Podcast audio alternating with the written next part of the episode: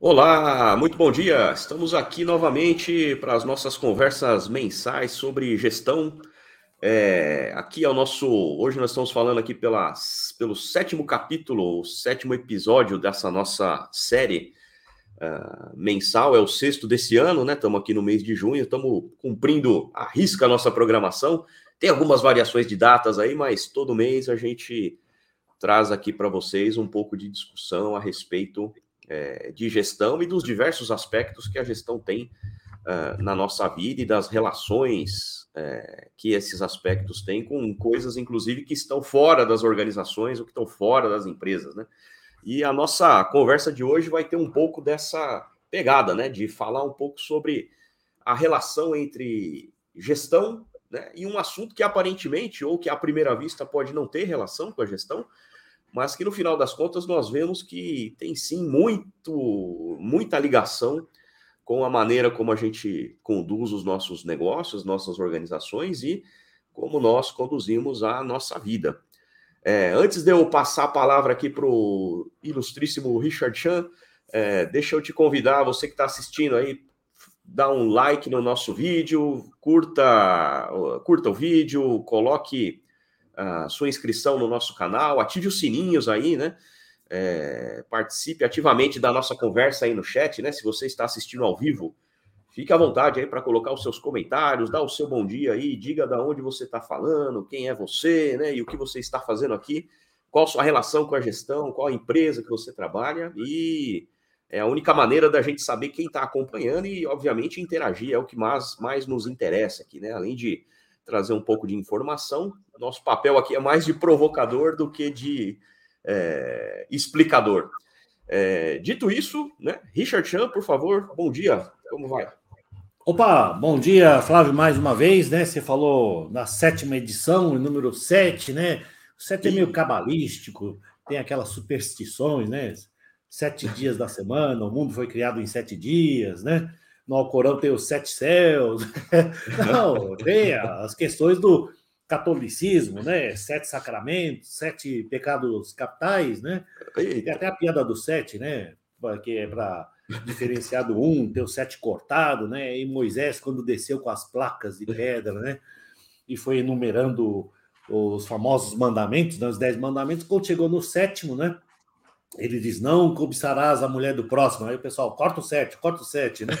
Então, até isso, né? Desde então, desde então, sete é cortado. Exatamente, né? Então, só para é, lembrar né, que é, estamos aí nessa edição né, comemorativa né, do, dos 25 anos da PM Análise, né? É, em agosto, estamos próximos, cada vez mais próximos né, da, da nossa data. E aí, como você disse, né, religiosamente, mês a mês, a gente tem é, promovido esses encontros. É isso aí. Beleza, beleza. E aí, Xambão, acho que já podemos, né? Estamos vendo aí muita gente acompanhando a nossa conversa aqui ao vivo. É, podemos já entrar no nosso assunto principal do dia de hoje, que é, é falar um pouco sobre de que maneira o esporte se relaciona com a gestão. É, é, um tema diferente daquilo que a gente vem tratado até então. Normalmente a gente tem trazido é, temas específicos relacionados à, à, à, norma, né, a tendências do mundo da gestão, e dessa vez a gente resolveu trazer uma visão um pouco mais leve aí e uma provocação no sentido de abrir os horizontes e a gente passar a perceber que é, a gestão está em todo lugar, né? É, Esporte é uma, dessa, é uma dessas questões, né? A gente também sempre fala muito sobre literatura, né? Sobre música, filmes. Então, quer dizer, a gestão está tá no ar e a gente precisa estar tá atento para captar esses sinais, né? E aí, um pouco da conversa de hoje é falar sobre isso, né, Xan? Sobre é, de que maneira né, a, a, o esporte influencia ou traz lições, ou ele pode, de alguma maneira, permitir que a gente enxergue a gestão de uma maneira diferente, né? É, de, de, de, que maneira, né? Vou começar a conversa assim, a gente, esse, o esporte pode mudar a nossa maneira, a nossa conduta, né? No dia a dia, na empresa, até em casa, com a família. Como é que o esporte influencia na formação das pessoas, do cidadão, da cultura? É, sei que a pergunta é difícil, mas é só um pontapé aí para a gente iniciar a nossa conversa. É, como você comentou, né? Vem no upbringing, né? O crescimento, né? O, na educação, né? Da, da pessoa, né? Então, desde pequeno a gente está lá, né? Na educação física, né? Ó, oh, é, visão de saúde mental e física, né? Tem o mens sana in corpore sano, né? Só para não deixar de citar essa frase em latim, né? Então, desde pequeno a gente aprende essa questão aí, né? E aí depois vem as Olimpíadas, né? Acho que aí você pode falar também um pouco mais sobre as Olimpíadas, né? É, e tem a grande divisão, né? Na, na, antiguidade e também na era moderna, né? É, acho que acho que é isso aí, né? Desde, desde há muito tempo é, o esporte é utilizado como um instrumento de educação, tanto é, cultural, né? Assim, de passar informação, quanto de formação é, de um cidadão, né, do, do, ser humano enquanto cidadão, na medida em que ele traz uma série de lições, né, a questão de, de disciplina, né, de responsabilidade, de atuação em equipe, né, a, a ideia do, da, de que os esportes coletivos traz a necessidade de você confiar no companheiro para obter bons resultados, é, e isso é uma coisa que os gregos lá sete séculos antes da Era Comum, já é, utilizavam, né? Foi quando em 776 lá antes de Cristo foi feita a primeira a primeira Olimpíada, né? Os primeiros Jogos Olímpicos é, tinha já essa intenção de promover a interação, de reconhecer os grandes atletas, né? E uma coisa interessante, né, é que a primeira, uma primeira grande influência que o esporte tem na nossa vida hoje, que talvez a gente não saiba, não perceba, é que o calendário passou a ser contado, né? Ele passou, os ciclos passaram a ser contados, os ciclos de tempo passaram a ser contados, justamente por conta da questão da Olimpíada, né? Porque havia necessidade de contar o tempo entre um jogo, um jogo e outro, né? Entre os jogos é, de um ciclo e outro. E a partir daí, o calendário passou a ser algo instituído. E aí, depois disso, obviamente, teve, houve várias revisões até, até adotar-se o calendário que nós temos hoje. Né? Mas é uma influência que já começa lá sete, oito séculos antes de Cristo. Né? E aí, a é. Olimpíada, obviamente, né? depois disso, passou também por outras, outras mudanças. Né, Teve aí um hiato em que nada aconteceu, né? Sim, mas só para falar do ciclo, né? Então vai ver que é por uhum. isso que a certificação, para ser diferente, adota o ciclo de três anos, né? podia, podia usar o mesmo, né? Para não ser é quatro, não... né? Ah, para não ué, coincidir. A Copa do Mundo é de quatro em quatro, né? Uhum. E, e, aí vai, né? Tem alguns campeonatos que são bianuais, né? Mas via de regra, Sim. né? É, são de quatro em quatro, né? Mas até é, hoje, até hoje eu uso, eu uso a Olimpíada para me dizer, para lembrar qual é o ano bissexto, né? Porque ano bissexto é ano de Olimpíada. Então, quando eu esqueço se esse ano é bissexto ou não, eu tento me lembrar se tá teve bom. Olimpíada ou não. Agora vamos entrar aí na, na, no, na, na, questão da, da era moderna, né? Que aí vem o Pierre de Coubertin, né? O Barão de Coubertin, é aquela famosa frase, né? O importante é vencer, né? não é vencer, mas competir com dignidade, né? Será Sim. que vale hoje ainda? Né? é, ou acima é. de qualquer coisa, o negócio é vencer. Ou aquela famosa frase, né? O vice é o primeiro dos perdedores. Né? É, é aquela é o história. Primeiro né? dos últimos. Você falou em Bom, disciplina, acho... né? Uhum. Disciplina lembra é, repetição, regra, né? Treinamento, reforçar fundamentos, né? Eu acho que isso é uma coisa importante, né? Para a gente pensar em, gestão, né?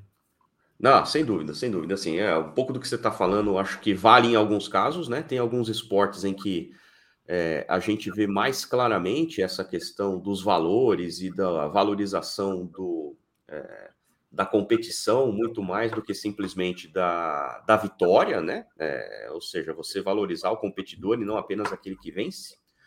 É. Mas em outros esportes isso não é tão, tão valorizado. Então acho que vale a pena, né? Ao longo da nossa conversa de hoje aqui, a gente vai tentar trazer alguns exemplos que vão é, ilustrar um pouco disso que a gente está falando. É, é, verdade. E, assim, né? É, e acho que ao longo da nossa conversa a gente nem falou de nenhum esporte específico ainda, né? A gente vai falar de algumas coisas, é, dicotomias, né? Ou paradoxos, né? É, o ambiente amador e profissional, né? Se a gente falar no Dream Team, né? Você que adora Sim. basquete aí, né? No 1992, né? Esse Sim. foi fantástico, né? Na, na Olimpíada, né? De Barcelona, é, restrições do futebol olímpico, né? Que passou a, a assumir três, né? É, atletas acima dos 23 anos para poder né, participar Sim. da equipe.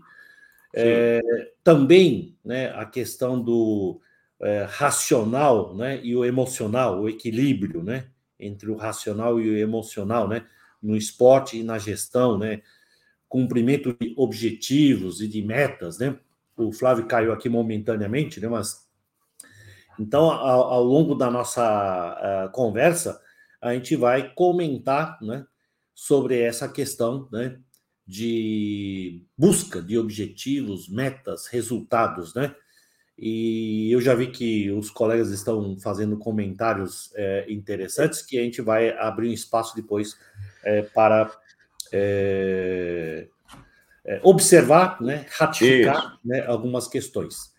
Momentaneamente Bom, aqui um problema an... técnico, estamos de volta. Sim, sim. Antes de entrar, então, o, o Flávio, acho que, sim. em geral, uh, o esporte transfere uma ideia de bem, algo bom, positivo, né? Em geral.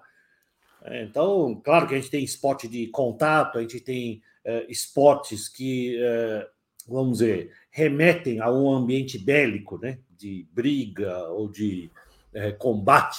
Correto isso, uhum. Flávio? Então, é. por isso que a gente tem a ideia de que o esporte, em geral, né, transfere uma ideia positiva, né? É, sim. É, se, se você lembrar do motivo que criou, né, que de fato originou lá atrás os Jogos Olímpicos e o próprio esporte, né, ele é, sempre foi uma simulação de coisas que acontecem na vida, né? Então, o salto em distância, a corrida, o salto com vara, o arco e flecha, né? Em muitos desses casos eram, eram treinamentos realizados para, inclusive, combate em guerra. Então, luta, boxe, tudo isso é parte do exercício que o pessoal fazia, né? É, soldados, por exemplo, ou da própria população de uma cidade para se preparar para certas situações. Então, existe de fato um simulacro, né? É uma, é uma emulação da realidade o esporte no final das contas. É. É, Agora, mas junto com isso, né, vem toda essa questão da, do fomento à saúde, né, disso que a gente vem falando aí, né, da questão da disciplina, né, de uma coisa estar ligada à outra e de, por exemplo, a disciplina ser útil em outras áreas da vida, como educação, como estudo, como na empresa, né? É, o que a gente vê agora também, é, Flávio, é o que uh, um ambiente de negócios, um ambiente organizacional, um Sim. ambiente de gerenciamento, né, tem cada vez mais é, permeado também no ambiente esportivo, né? Então, eu acho que vale a pena a gente falar um pouco sobre isso, né? Gestão de clubes, é. né? Você tem alguma opinião sobre SAF, é, algum clube estrangeiro de. É, eu, eu, quando a gente que viajou aí é, em alguns países, né? Você pegar, por exemplo, o Manchester United na China tem uma das maiores torcidas. Né? Como é que é esse fenômeno, né? Por exemplo, né? Você pegar o é, basquete, é. NBA, a Liga é. Europeia, é uma coisa fantástica, né? Você pode falar mais a respeito, né?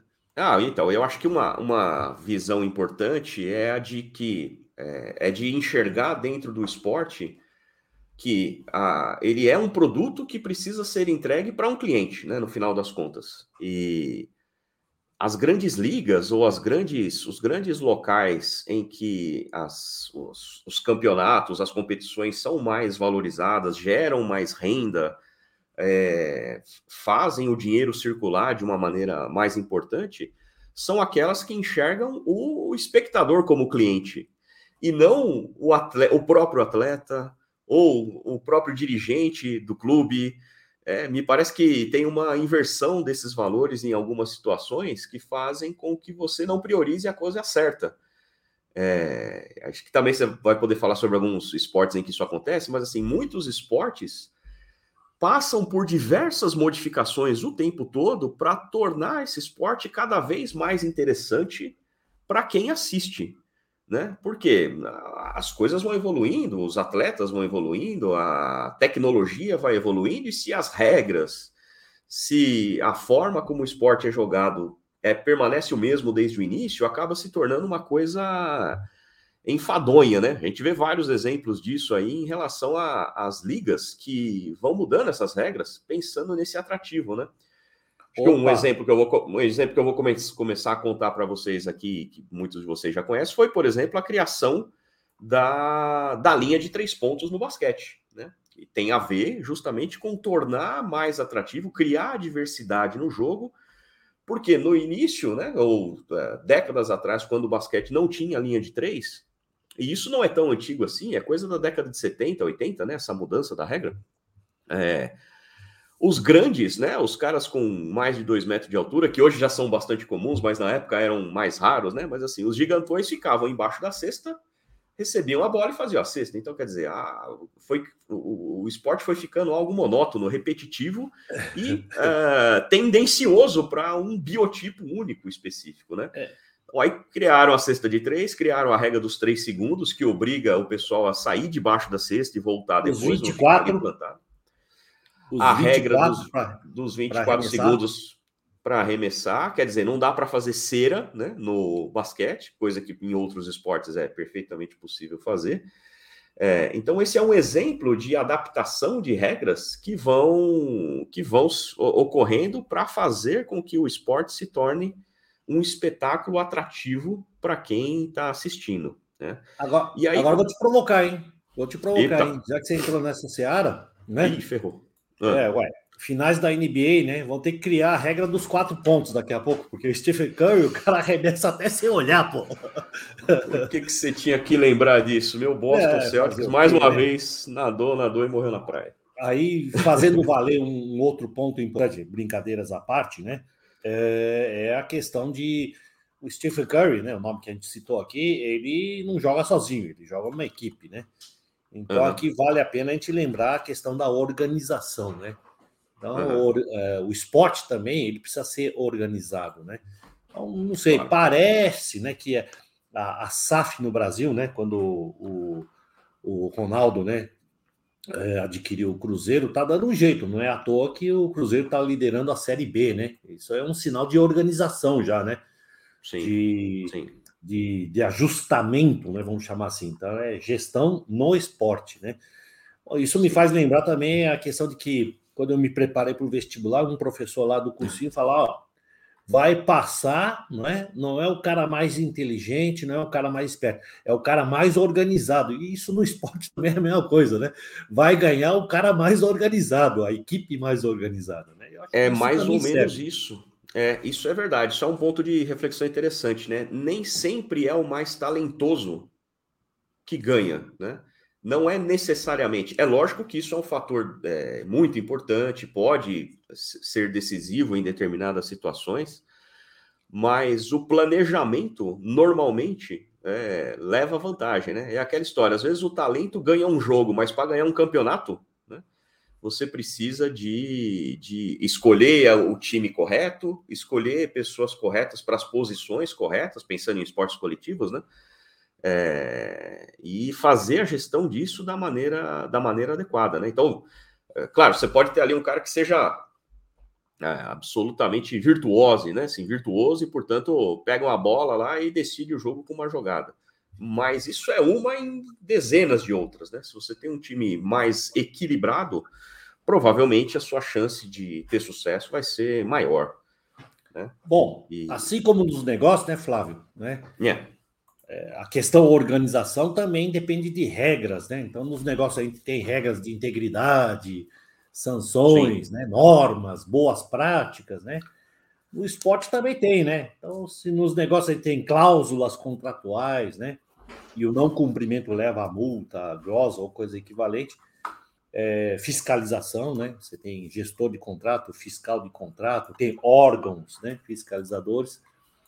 Então, no, no esporte também tem algumas coisas, né? Por exemplo, tem a entidade de doping, né? A WADA, né? É o World Anti-Doping Agency, né? Aí Sim. tem os casos famosos que você pode citar alguns aí, né? Não, o primeiro, quando a gente lembra de doping, o primeiro que eu lembro é o do Ben Johnson, né? Em 1988, na é, Olimpíada de Seul. Tem um de equipe, né? Que é o Lance Armstrong, que era o capitão né? da equipe que, né?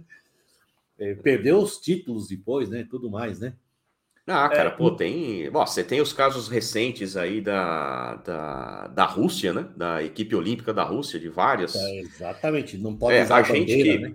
É, mais uma vez, pensando lá na década de 80, a gente vai entregando a idade aí, né, Chan? É, falei de 88 aí do, do Ben Johnson, e eu lembro da época em que tinha lá a questão da natação das nadadoras da Alemanha ah, Oriental, todas, né?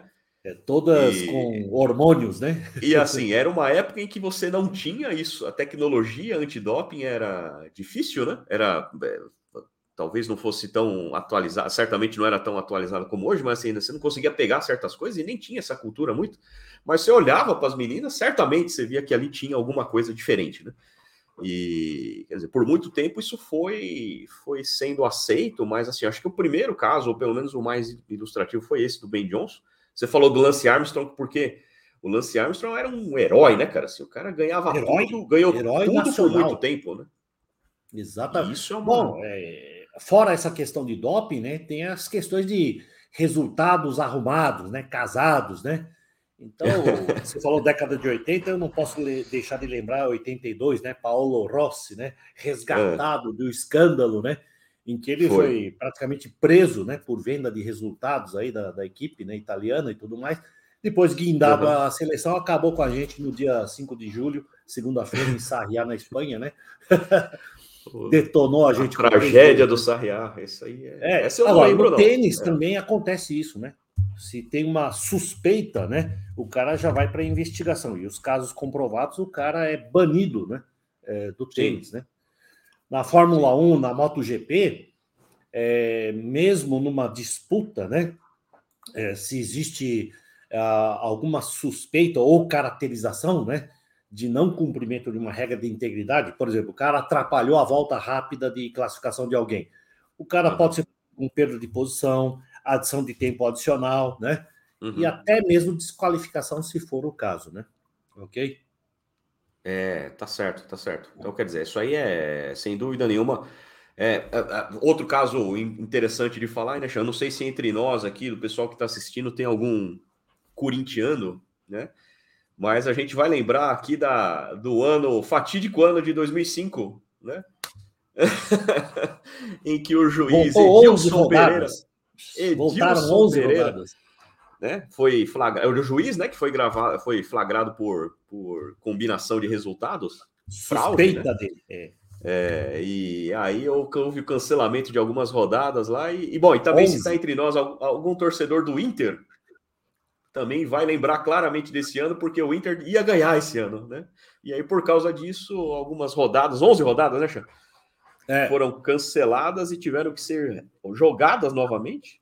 E aí, com isso, o resultado todo se modificou, né? Mas, no final das contas, a, a, a, a ideia sempre foi ali buscar a reparação de uma injustiça que também, também ocorria, também teria ocorrido por conta do resultado manipulado do juiz, né? É, Mas são casos de compliance, né, que estão é, relacionados com esses exemplos no esporte, né?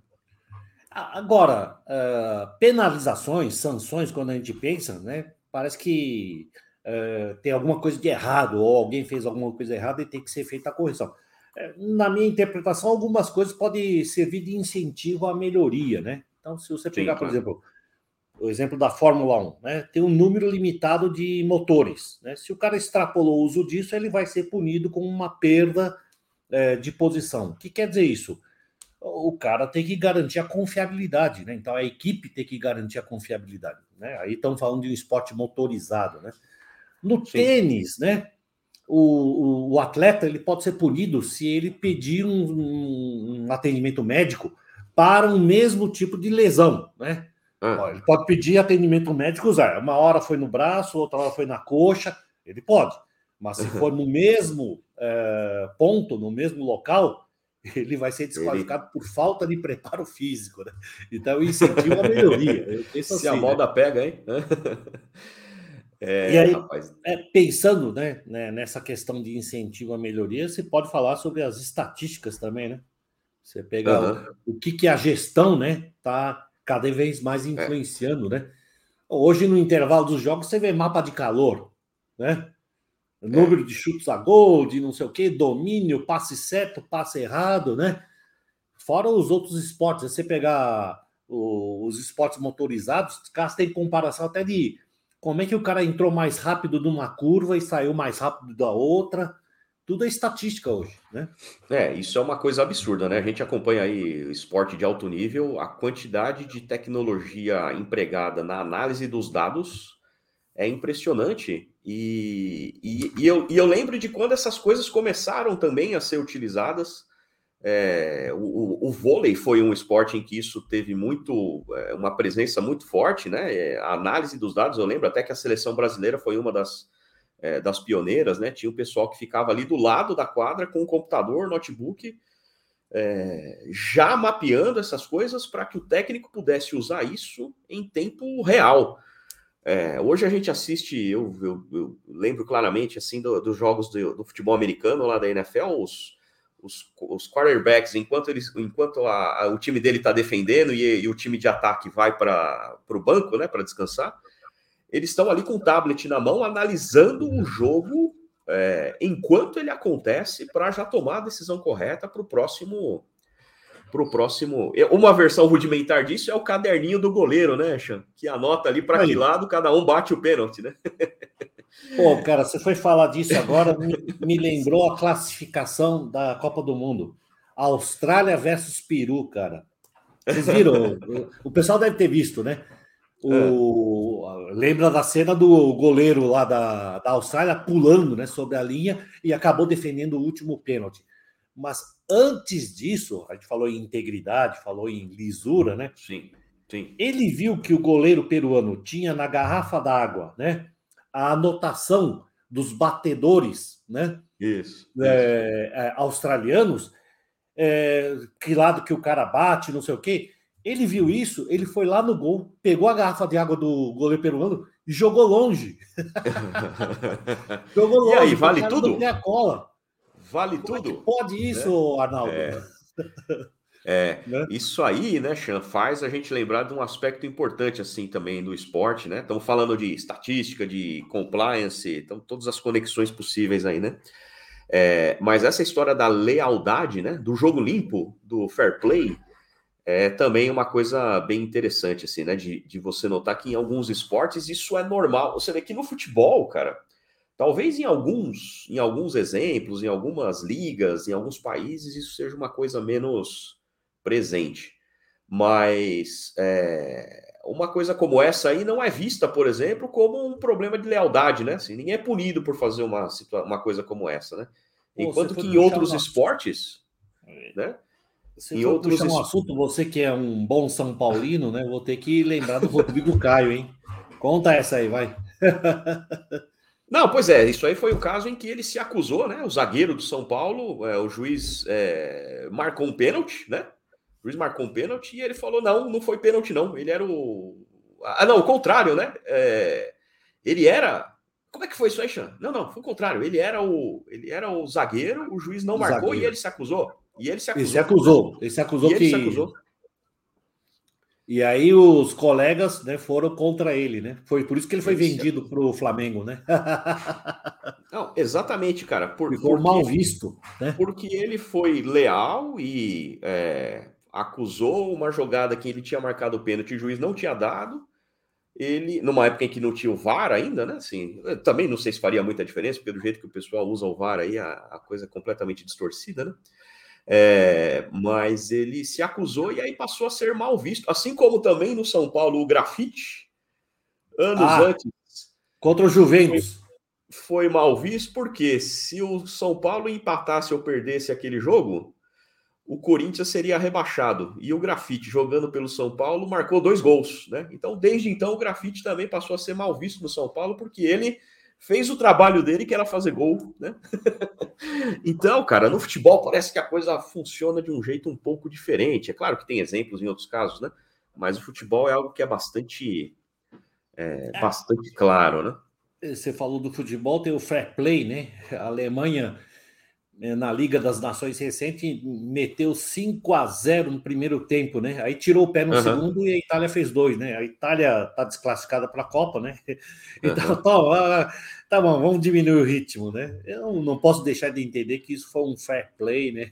A Alemanha tem precedente em fair play lá no 7 a 1 foi mais ou Ai, menos a rapaz, mesma coisa. Né? Nem me lembra isso, rapaz. Foi mais ou menos em, a mesma coisa. Em VAR, você falou em tecnologia um pouco antes, né? É, recentemente olhando a liga de vôlei, né, na etapa classificatória, Brasil e China, né, o jogador chinês, né, é, foi fazer o bloqueio, né, tocou na bola uhum. e os chineses é, fizeram o challenge, né? Sim. Aí no desafio, né, o vídeo mostrou que a bola tocou na bola, mão dele, né? E ainda assim o jogador, né, o número 9, esqueci o nome, o nome, mas ele continuou reclamando. Aí o juiz deu um cartão amarelo. Né? O cara era contra a tecnologia, pô. A tecnologia mostrou que você tocou, cara. É, e ainda cara. assim o cara reclamou, né? Então, às vezes, o fair play de...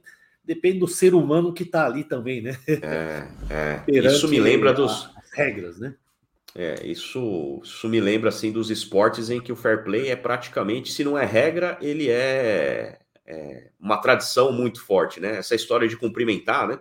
O jogador antes e depois da partida em vários em vários esportes é obrigatório, né?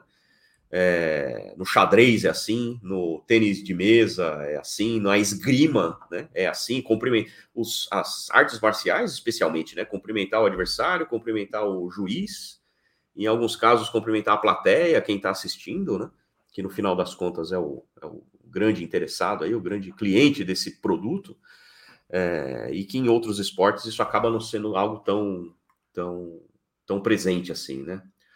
Oxan, vamos dar uma olhada em alguns comentários que estão por aqui, não? Vamos, vamos. Rapidinho aqui, tem a participação do pessoal aqui, ó, deixa eu dar uma geral aqui, Renato está, está conosco, deu um bom dia aqui, Rafael Honório, a Cris, Freitas, Gustavo, o grande Gustavo, Grande enxadrista, o Gustavo Fernet. Uhum.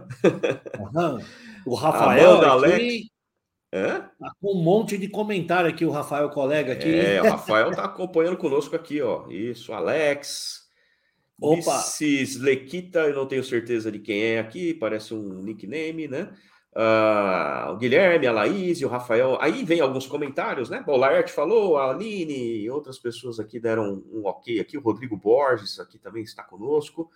E aí tem alguns comentários aqui com base naquilo que a gente que a gente vem comentando, né? Rafael comentou aqui desde o início, né? Que a gente é, o esporte pode influenciar de maneira boa e maneira ruim para a gestão, né? Claro, né? Você tem sempre os maus e os bons exemplos, né? É, ele um pouquinho aqui logo abaixo ele menciona aqui da história do, do da gestão de pessoas baseada no esporte associada aqui com o Romário e o Edmundo lá no Flamengo, né? Pior ataque do mundo, pior ataque do mundo. Romário não. sabe Edmundo. Só, não, e tinha o Bebeto ainda, né? Era quatro. Ah. O ataque dos sonhos virou quase rebaixamento do Flamengo, né? é. Por quê, né, cara? Porque a maneira como seria, principalmente quando você tem um time com muitas estrelas, e aí ele já menciona o Lakers na última temporada, imagino que tenha relação com isso também, apesar de que ali no Lakers a estrela é única, né? Tem que carregar o time nas costas lá, o LeBron James. LeBron. É, mas lidar com egos é também parte da gestão é, de pessoas no âmbito do esporte, né? É, ele mencionou o Romário aqui e eu lembro da história de que o Romário era meio avesso ao treinamento, né, Xan? Opa, ele... sempre foi, né? Aí a gente fala da questão de fundamentos, lembra? Lá no início, né? É, disciplina, né? Então é complicado, né? Ele é, mencionou. Cara, e, e... Uhum, pode falar. Fala, fala. Não, não, não. É essa história do próprio Romário, né? Que ele não ia nos treinamentos, chegava à tarde e tal, mas ele apresentava no jogo, né, cara? Então tinha muito caso em que eles combinavam com o técnico e falavam assim: olha, eu vou faltar hoje e tal, mas amanhã eu vou meter três gols no jogo. E ele fazia isso mesmo, né? Então são exemplos de caras que são diferentes, né? Que são fora da média e que, portanto, e que algumas vezes acabam subvertendo, e são exceções né, a essa regra.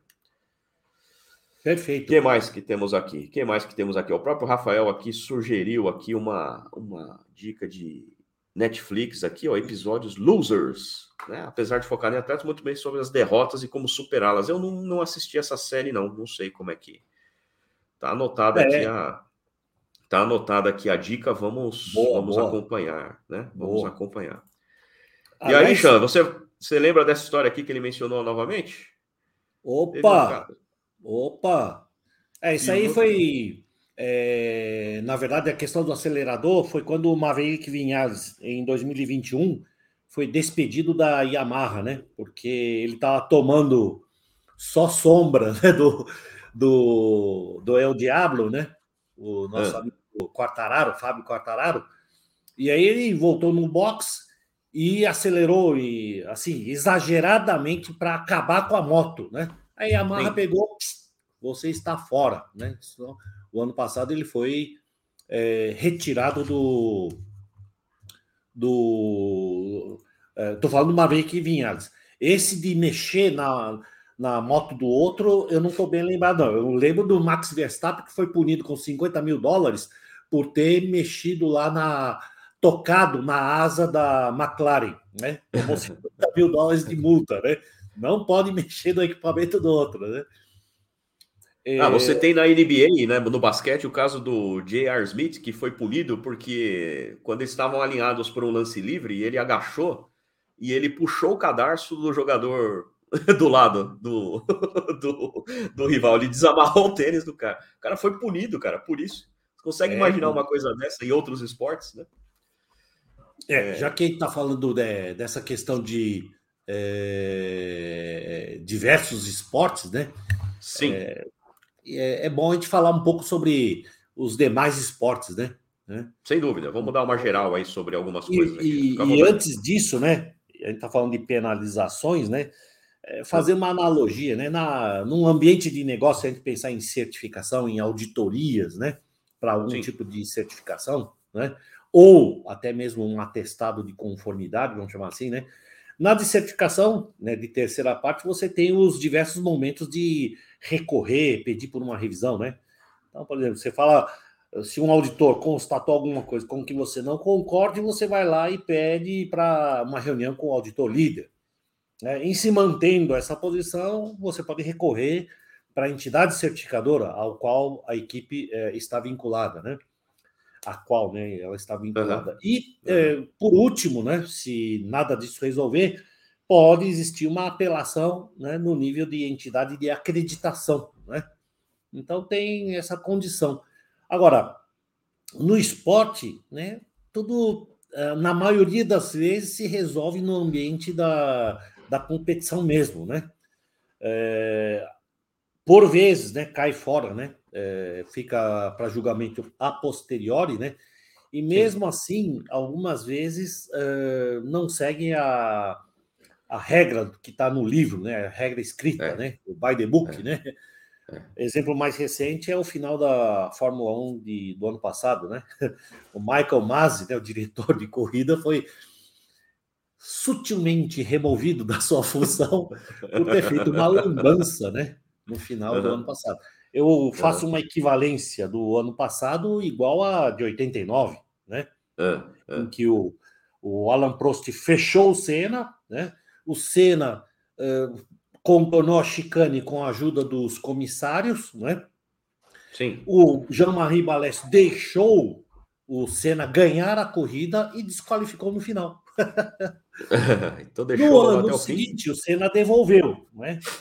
Uhum. é, entrando na lateral do Alan Prost que estava na Ferrari. Só que, só que antes de, dessa ocorrência de, de 90, né? O, no briefing, né? O Nelson Piquet fez uma provocação, né? No briefing de pilotos, né?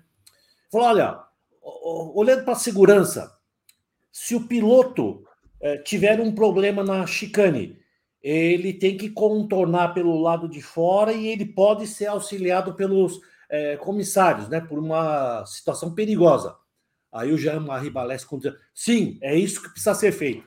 Aí o, o Senna então, peraí. Aqui de mim, vocês estão brincando comigo, se retirou da reunião. Então, é, às vezes as regras nem sempre são. É, é cara, isso.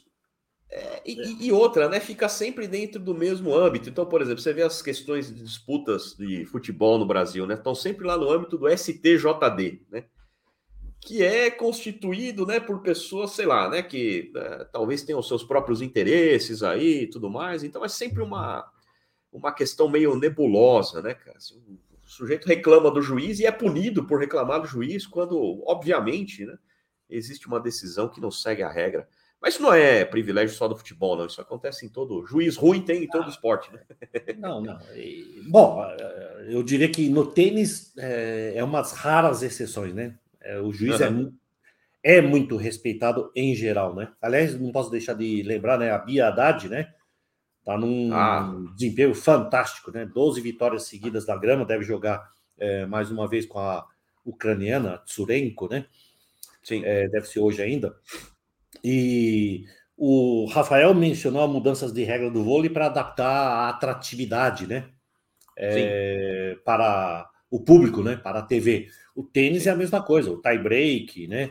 É, nós tivemos jogos de Wimbledon com 11 horas, né? É ridículo, né? Começou num dia, terminou no outro, né?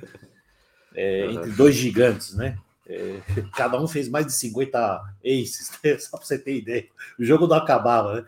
Então foi mudada essa condição, né? Mas é, a Serena Williams mesmo, né? Ela foi desqualificada. É, se não me engano, foi contra a Kim Kleister, né? Uma belga, né? É. Ela primeiro foi é, advertida, né? Por uma reclamação, abuso de equipamento, né? Então você recebe a advertência, né? É, depois você perde é, uma nova advertência, perde um ponto perde o game ou é desqualificado. E é uma sequência crescente, né? Então é, chega da, da advertência até é, desqualificação sim. efetivamente do, do jogo, né? Sim, sim. É, eu acho que aí tem uma. Você falou de ética, né? Do Rodrigo Caio. No tênis é muito sim. comum, né? Principalmente em saibro, né? Uh, o jogador, né? Quando vê uma bola e ele é, percebe que foi dentro, ele passa uh, uma bola duvidosa, ele passa o pé, né? É, uhum. na, sinalizando uhum. que foi dentro, né? Então isso é muito uhum. normal no tênis, né? Ele acusa, né, cara? Ele é, isso aí é um exemplo. É bem interessante falar do tênis, né, Chan? Acho que assim, o tênis é, apesar de ser, de certa maneira, um esporte um pouco mais elitizado, apesar que eu acho que isso seja uma coisa que está mudando já também, né? É, a gente vê, principalmente que agora tem tênis de tênis de praia, né, cara? Tem tênis de. Beach tênis. Beach tênis. Beach tênis, né? É. Então, quer dizer, a tentativa de tornar o esporte mais popular, mas ele tem muito a ensinar, né? É muito completo nesse sentido, né, Chance? De, da necessidade, né, da, da, de tomada de decisão, da pressão que ocorre, né? O fato de ser um esporte individual. É, esse é um, um, isso. É um histórico bastante interessante, né, Flávio? Uhum. Porque eu tenho até pais, né, de amigos, né, de de tenistas ou ex-tenistas, né? Porque nem sempre o, cara vai ser um Federer, um Nadal ou um Djokovic, né?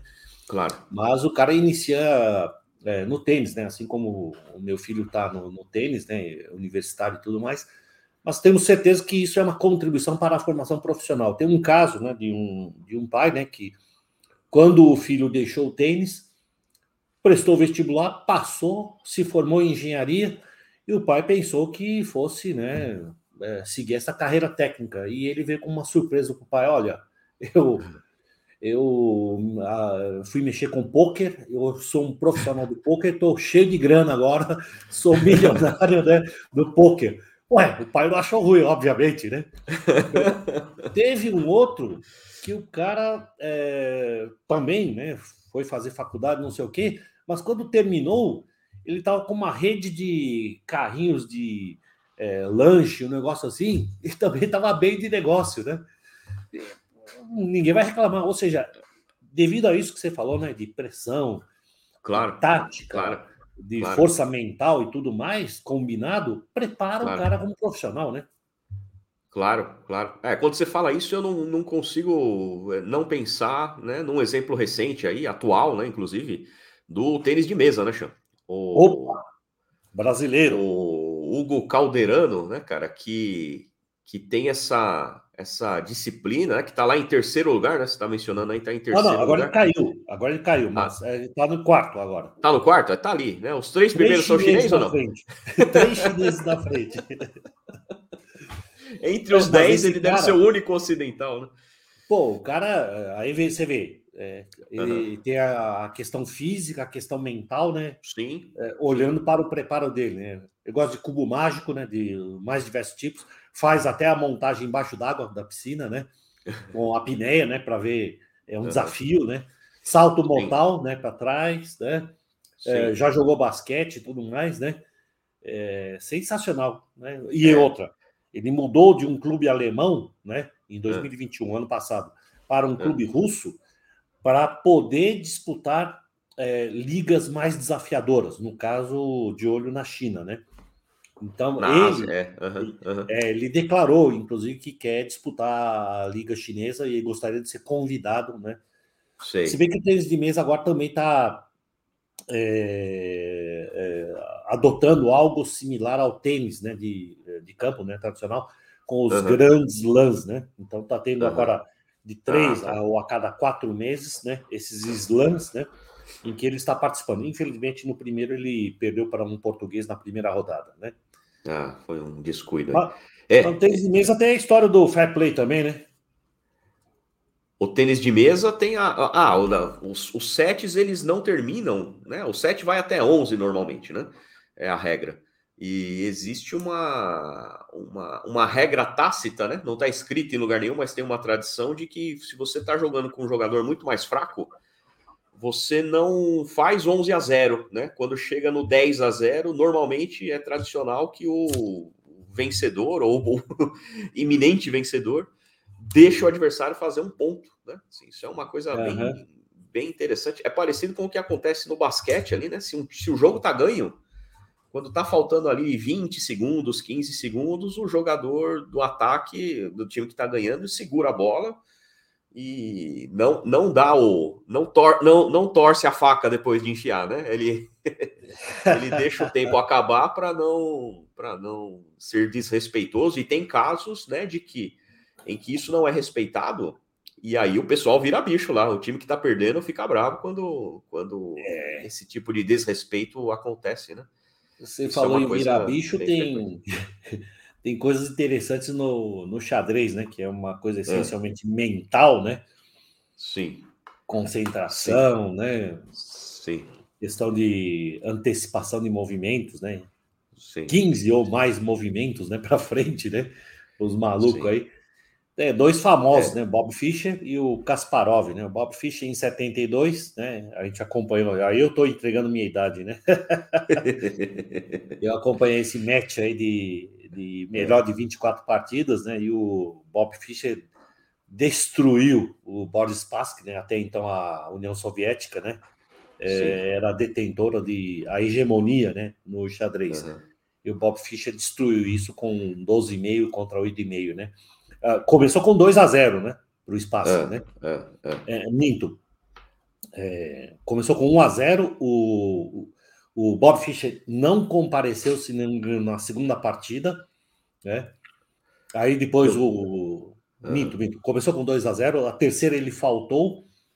Aí depois o Bob Fischer começou a, a ganhar uma em cima da outra, né? E abriu frente e terminou 12,5, 8,5, né?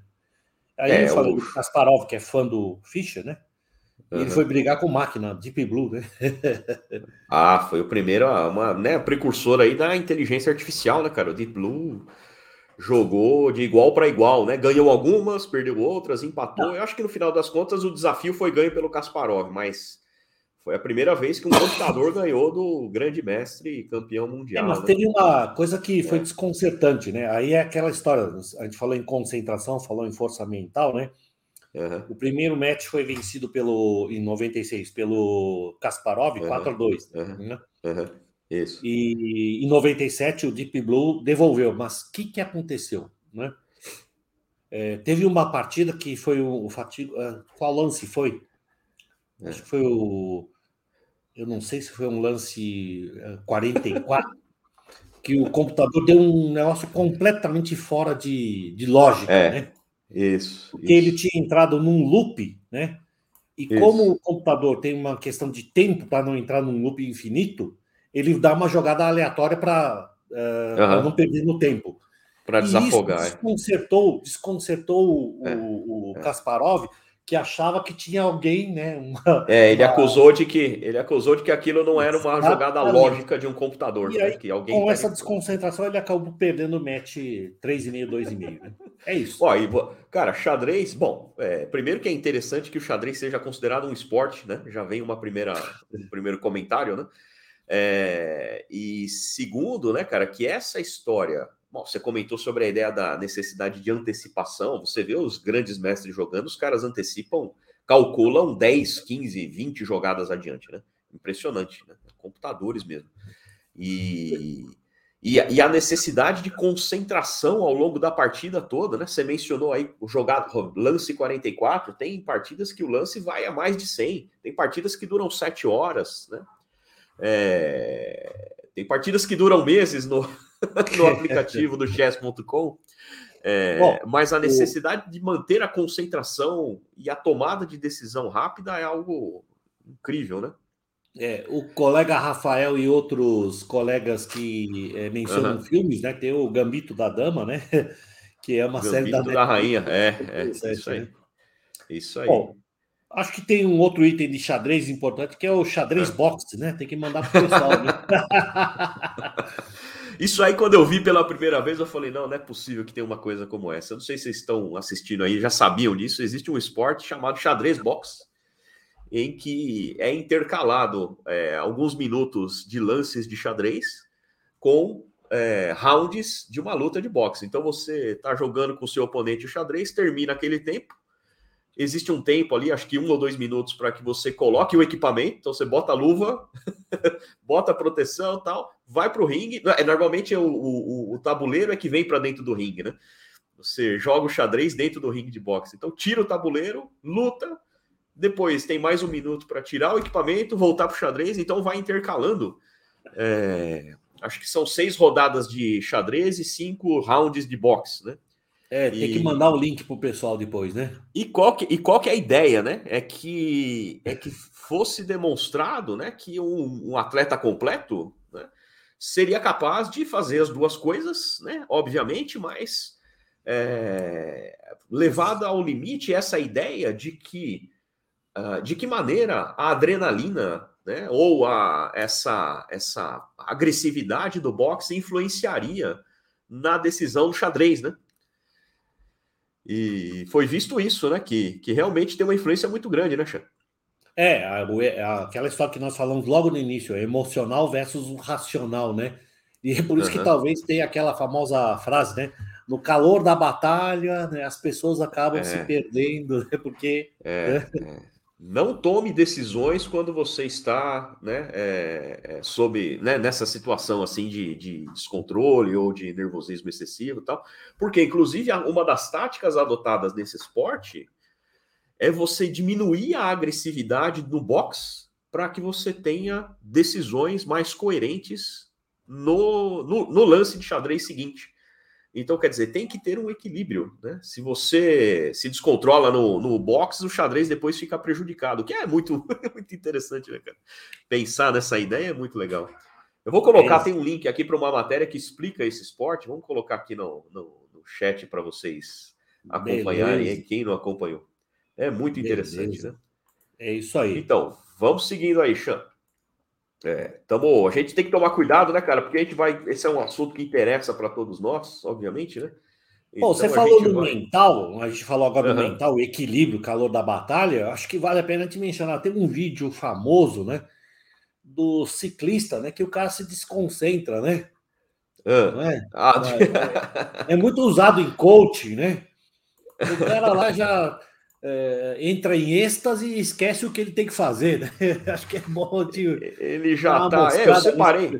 Separei esse vídeo aqui que é interessante. Traz uma lição muito legal para nós aí, é, que é essa história de você contar a vitória antes do tempo, né? Exatamente. É rapidinho aqui, tem 20 segundos aqui. Deixa eu colocar aqui para a gente ver. Tem tudo a ver.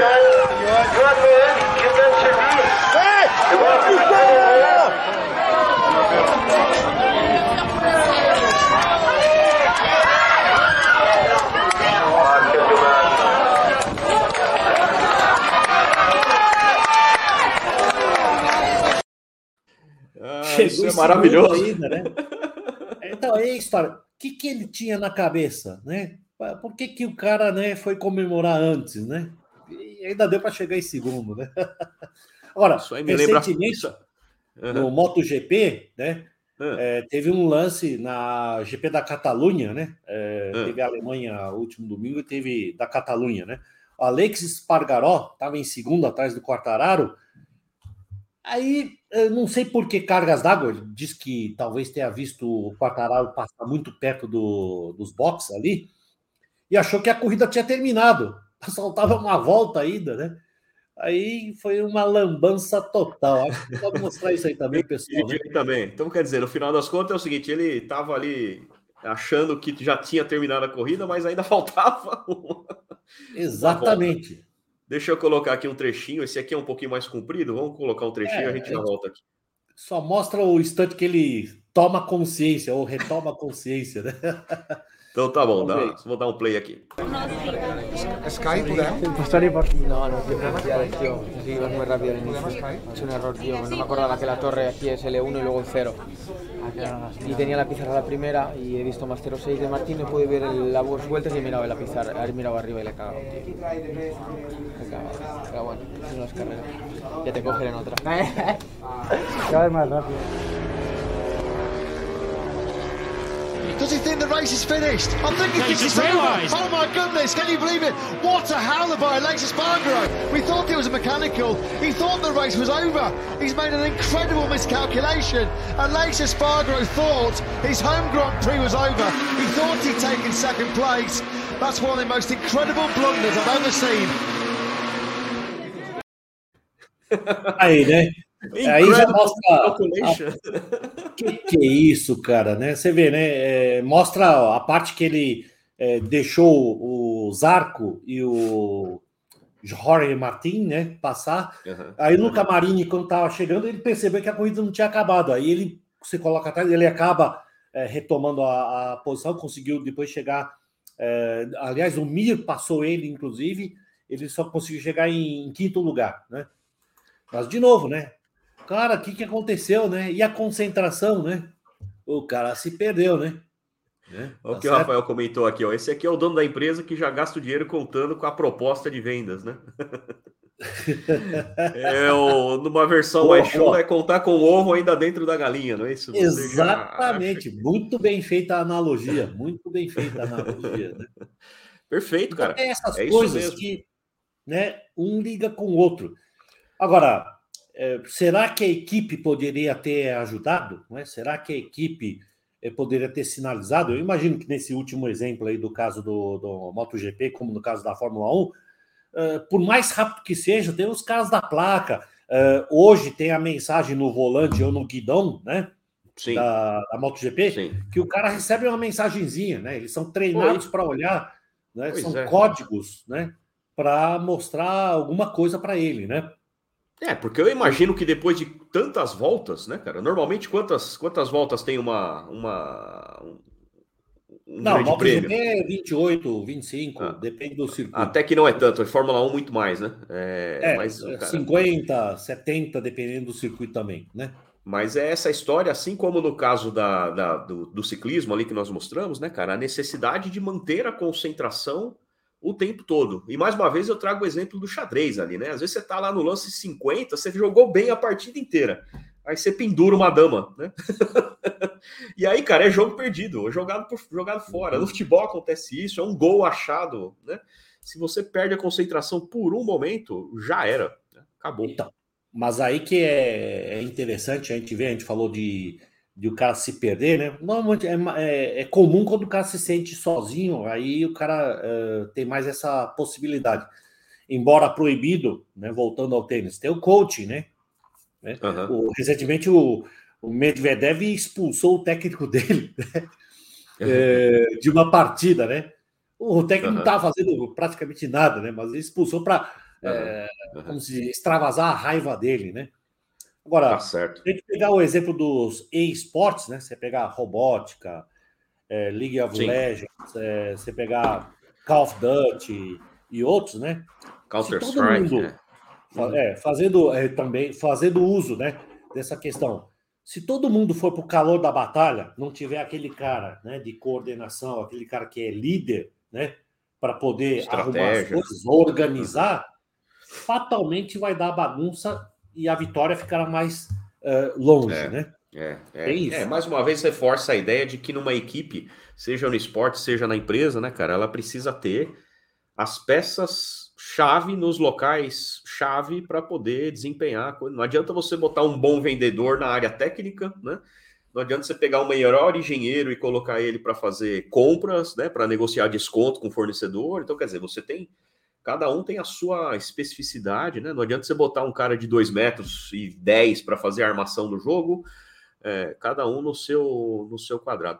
Ô, Xan, nós estamos ficando sem tempo aqui, cara. Tem um tema que eu acho que é importante a gente abordar, é, nessa ideia aqui da, da junção do esporte com, a, com as organizações aqui, que é de fato a história das, da relação que tem o esporte com os patrocinadores, né? E aí a ah, gente vê, obviamente, né, a expectativa de retorno, em alguns casos, de grandes patrocinadores serem frustradas por conta de coisas que acontecem no campo, ou na quadra, ou no, ou no, né, no comportamento desses, desses atletas, né? Exatamente, né? E assim, eu lembro do. Só para puxar o primeiro assunto aí, você continua com, com, seus, seus exemplos aí. Eu lembro do caso clássico aí do recentemente aí o Cristiano Ronaldo, né? Que foi dar uma entrevista e lá tinha um refrigerante em cima da mesa e ele tirou o refrigerante e colocou uma garrafinha de água, né? Quer dizer, ele é, é, mostrando claramente que a ideia do esporte é, é, não valorizar, ou na visão dele, não valorizar é, um produto que, é, que não é saudável, né? Digamos assim. E que é. imediatamente a, a, a Coca-Cola, lá, que era dona da marca, né? Imediatamente já teve uma, uma perda de é, valor de mercado, né? Então, teve repercussão e o vídeo passou, foi, foi divulgado aí mundialmente. Então, assim, são mundos que não são desconexos de jeito nenhum, né? É, tem o caso da Fiat, né, patrocinador do Minas, né, é, no vôlei, Sim. né, e Sim. devido àquele caso lá entre o Douglas, ou o post do Maurício, na verdade, né? Sim. O post Sim. do Maurício é que é, do, do, beijo do super-homem com o Batman lá, isso, é do super-herói da, da Marvel lá, da, do DC Comics, né? Isso. Ele fez um post, né? E aí, é, teoricamente, o Douglas se sentiu ofendido, aí foi um quiprocó, e uh, o Minas é, entende-se né, que foi por forçação da, da Fiat, patrocinadora, né, ele foi tirado da equipe uhum. de vôlei, né? E ambos são uhum. companheiros de. eram, né? Pelo menos companheiros de seleção. A seleção, né? né? É. É. Eu acho que o Maurício até se né? aposentou. Né? É, você tem o, a, a Nike, né? quando o Ronaldinho, o, o, fenômeno, né, era o embaixador né, da, da Nike, quando teve aquele caso lá envolvendo ele lá no motel, né, teve a, a Nike teve que rever né, os seus conceitos, né? Então, é, cara, você tem casos, uma... né? É, você tem assim uma relação muito próxima. Muitos desses atletas de altíssimo nível têm contratos vitalícios, né, cara, com, com uhum. os grandes patrocinadores, né? O Michael Jordan é um deles, né? O cara pisa na bola com alguma coisa que vai contra o valor da empresa ou que pode prejudicar a imagem da empresa, essas coisas são, então, são protegidas por contrato. Né? Agora, o revés, esse exemplo que você mencionou, né? O, uhum. o Air Jordan, né? Veio Sim. graças ao Michael Jordan, né? Então, quem assistiu Sem Last dúvida. Dance, né? Já que a gente mistura filme com gestão, com esporte, é uma série, né? Também na Netflix, né? Sabe muito bem né, que a, a, Nike se aproveitou desse momento e lançou uma marca que foi sucesso é, mundial, né? Então, Sem muitas dúvida. inovações né, é, que surgem claro. no, no, esporte são bem aproveitadas, né? É, ou no, no, próprio esporte, ou usando a questão do, do sponsors, né, dos patrocinadores, para a alavancagem de marketing né, da sua marca, do seu, da sua imagem ou coisa equivalente, né? Então, aí é falando é de inovação, eu não uhum. sei né, se serviu né, para alguma coisa, né? Eu acho que só momentaneamente, né? Em 74, o Rinos Mitchell, né? Técnico da Holanda, né? Veio uhum. com a laranja mecânica, né? O carrossel. Mas, é, o carrossel. E perdeu a final contra a Alemanha, né? né? Era uma sensação, né? Era genial, né? Mas perdeu. É, Muito bom, um... é. Mas se bem que eu acho que foi uma patriotada da Alemanha ali, né? Mas tudo bem, né? No tênis você tem o, a questão do backhand, né? De duas mãos, né? O é. próprio é. Federer, que é, joga a esquerda de uma mão só, ele falou: se eu começasse hoje, eu começaria jogando backhand com duas mãos, né? Ele declarou isso, né? Sim. Então, e aí, embora muitos jogadores atuais ainda façam uso da, da esquerda, entre aspas, de uh, uma mão só, né? Sim. Tanto canhoto quanto o destro. Mas é interessante, né, cara? Você pensar assim no esporte que aparentemente já não tem mais para onde ir, né, Xan? É, assim, estou dizendo em termos de técnica e de estratégia de jogo, porque né, é, a gente, não esse, qualquer outro esporte, mas assim. É, nunca se sabe. Tanto, há tantos anos é prática. Exatamente, cara, e sempre tem espaço para inovação, né? Sempre tem cara, espaço para pensar em coisas eu, novas. Eu já vi, né, que tem um cara que troca raquete de mão. Oh, já pensou? Uhum. Cara, aí só falta essa aí, né? Essa é a nova uh, né, condição para jogar tênis, né? Por exemplo. O, o Caldeirano, ele, ele fala que é, chega a jogar com a esquerda, né? Uhum, é, tocando. Uhum. A gente falou do Caldeirano, né? Na entrevista que ele deu, ele comentou, tem um documentário sobre ele, né? Na MotoGP, o, o, o Valentino Rossi foi famoso por a perna esticada para manter o equilíbrio, né? o, o Mark Max, né? Já encostar o cotovelo, chega a uns absurdos ângulos maiores do que 60 graus, né? Uhum, em relação uhum. ao normal, né? Você Sim. imagina, o cara tá aqui, menos de 30 graus, né? Do solo, uhum. do, do, chão, rapaz, é brincadeira, né? É, é, tem coisa aí, assim, o saque jornada, o saque viagem ficou sacramentado, né? O jornada da é, estrela. Viagem pegou, é, mas o viagem pegou e ficou, né? Né? Exatamente. É, tudo tem a ver. Isso aí é, é, um pouco da seleção natural, né, cara? Assim, as, as, as jogadas vão sendo criadas e as que funcionam ficam, né? Claro. Lá vem o Darwin, lá vem o Darwin. onipresente o... Darwin, né? É, é não é, Darwin, não é só o rival dele que é onipresente. É ele mesmo, é ele mesmo, né? É, Agora, porque, por exemplo, você, mencionou o Jornada e o Viagem, né? O Jornada foi revolucionário, mas durou pouco porque começaram a pegar o saque, né? Então, quer dizer, não... agora o Viagem não. Hoje é a maior arma do, do, no saque é a viagem ao fundo do mar, né, cara? Ué, e, e voltando ao tênis, né? O Kyrgios, o australiano, o Nick Kyrgios, né? Uhum. Ele vez ou outra, ele desarma o adversário sacando por baixo. Ele dá ah, um é? saque por baixo, morre ali no quadradinho, cara... né? O cara tá esperando uma porrada lá longe, né? ele dá um saque por baixo, pum. Várias e várias vezes. É, é isso aí. De novo, né? É o inesperado, né? É o inesperado. É o inesperado, né? Então, é o cara que é diferente, né? Sem dúvida, okay. sem dúvida. Então, essas coisas são, são interessantes. E assim, e, e da parte da inovação, claro que você tem essa questão estratégica e técnica, essencialmente, mas você tem a questão tecnológica, né? Então, da mesma maneira, tem inovações que vêm e que depois não vão adiante do ponto de vista tecnológico. Eu lembro do, do super maiôs na natação, né? É, os super maiôs, quando foram criados ali, que diminuíam o atrito da, da, da roupa e do corpo com a água, vários recordes passaram a ser quebrados imediatamente, né? Então, assim, era. Uma... No entanto, isso passou a ser uma vantagem daqueles que tinham condição de ter um equipamento como esse em relação aos que não tinham, né? Então, é. não durou muito, né? Aí regras é foram é criadas para impedir é que isso aconteça. Né? É, Agora, hoje. É. Não quer dizer que não vai voltar, né?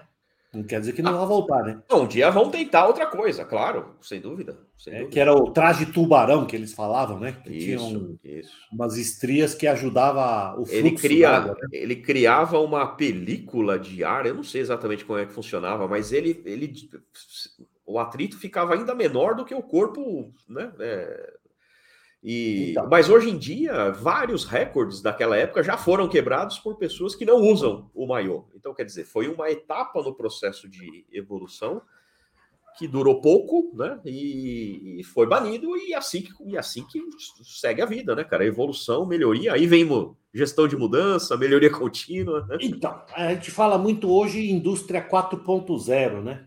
Então, a gente está falando de tecnologia, gestão, esporte, né?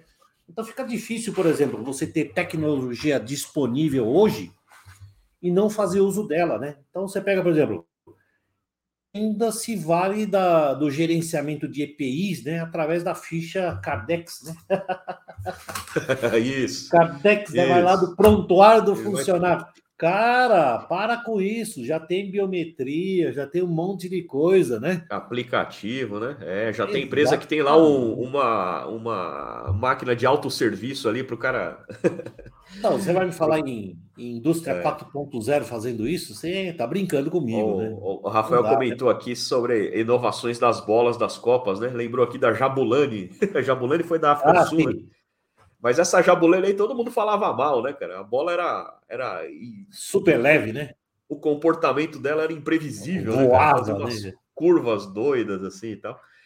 Mas é isso, né, cara? São as diferentes. As diferentes. É, implicações aí que a tecnologia e a busca pela mudança tem, né? É, nos esportes, e acho que a natureza do esporte é essa, né? Nessa busca de superar os desafios, você vai cada vez criando né, estratégias diferentes para conseguir isso. Ué. Às vezes certo, às vezes não dá, né?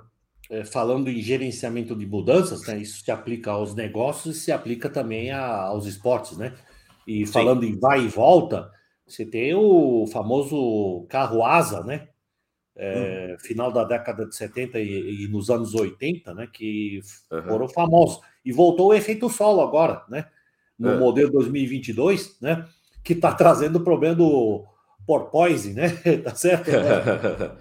ah, eu lembro do, do caso da suspensão ativa, né, que era uma vantagem muito grande da Williams na época, não é isso? Mas esse ainda não voltou, né, a suspensão ativa né, foi modificada, né, Uhum, a telemetria, telemetria, não, o controle de tração foi modificado, uhum, né? É, De novo, a gente não sabe quando que vai é, voltar, é, né? É, é, é para, para, estimular a dificuldade ou nivelamento, né? Uhum. Aí, Falando de filme vez... de novo, né? Já que a gente citou em Fórmula 1, tem o Drive to Survive, né? No Netflix, e a é. MotoGP está indo pela mesma linha, né? A gente percebe que ao final das corridas eles estão gravando, né? Uh, a sala, né? Que antecede a entrega do, dos prêmios, né? As conversas e tudo mais, porque eles vão fazer igualzinho a Fórmula 1. O Drive to Survive servir para alavancar essa atratividade para o público e como sim. negócio. E a MotoGP vai seguir a mesma linha, né? Sim, sim, sim, sim, sim.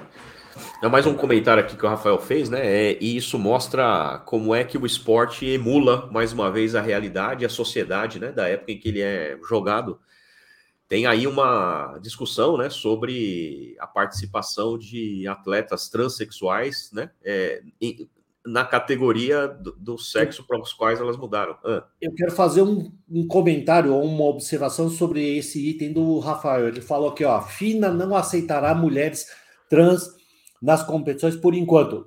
Mudou um pouco, viu, Rafael? É, nessa semana que está tendo uma competição, é, se não me engano, na Romênia ou, ou, na Polônia, é um dos dois países, eu não lembro qual. Uhum.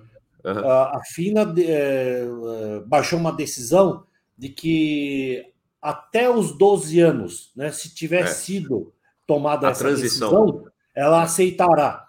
É uma decisão polêmica, né? Sim, uh, que todos estão discutindo ainda, mas foi já uma primeira modificação em relação a esse item aí, é, né, que é. diz que quando a decisão tivesse sido tomada antes dos 12 anos de idade, a FINA aceitará, né? Por enquanto é essa. Antes, da, antes da puberdade, portanto, né? Exatamente. Por causa de hormônios, Porque etc, isso etc. se tornaria uma vantagem. É, é, cara, mas então, mas mais uma vez, certo ou errado, né? De maneira nenhuma nós vamos polemizar isso daqui, mas é, o esporte, ele, ele é um reflexo da sociedade, né, cara? E essa, essa discussão, esse dilema, né? Essa o aprendizado a respeito de como lidar com essas situações acontece no esporte e acontece na sociedade também.